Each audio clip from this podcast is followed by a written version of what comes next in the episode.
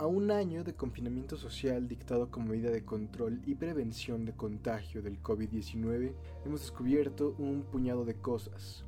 Si aprenderemos de ellas o no está claro, sujeto a la objetiva subjetividad de la dinámica social y la tan mencionada memoria histórica. Después de haber sido crucificado, Jesús se le aparece a María Magdalena para demostrarle que ha resucitado.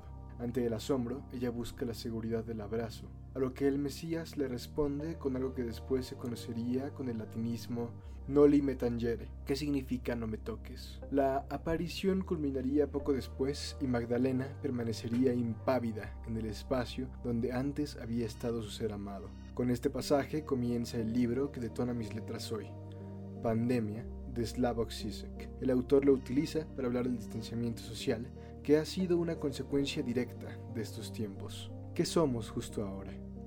Una especie dispersa que ha sufrido en silencio, individuos que han perdido el hilo de su vida, almas suspendidas que abrieron bien redondos los ojos para intentar ver hasta dónde su vida cambiaba, cómo sus lazos se rompían.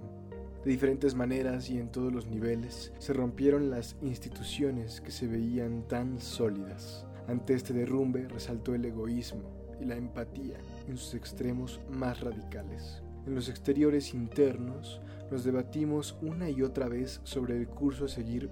Últimamente el ego también ha hecho relucir nuestras diferencias, donde nosotros estamos bien y ustedes mal, cada país por su cuenta, cada casa ve por sí sola. Es justo en el momento que pensamos que los intereses de unos pocos es lo único que resalta, que una fuerte solidaridad desde los móviles y ordenadores conecta hasta las calles que cambian de nombre, hasta la distancia que no pesa.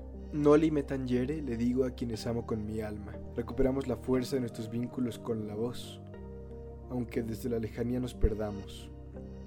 Nos encontramos en las memorias y en los chistes diarios. Noli me tangere, me digo, me lo digo porque puedo respirar, prepararme y jurar que desde este espasmo crearé y usaré los espacios que tenga de ahora en adelante para construir y sanar. Daré mi vida a las ideas y la conexión, a la justicia y al tiempo, al verbo y al sujeto, a la imagen y la palabra.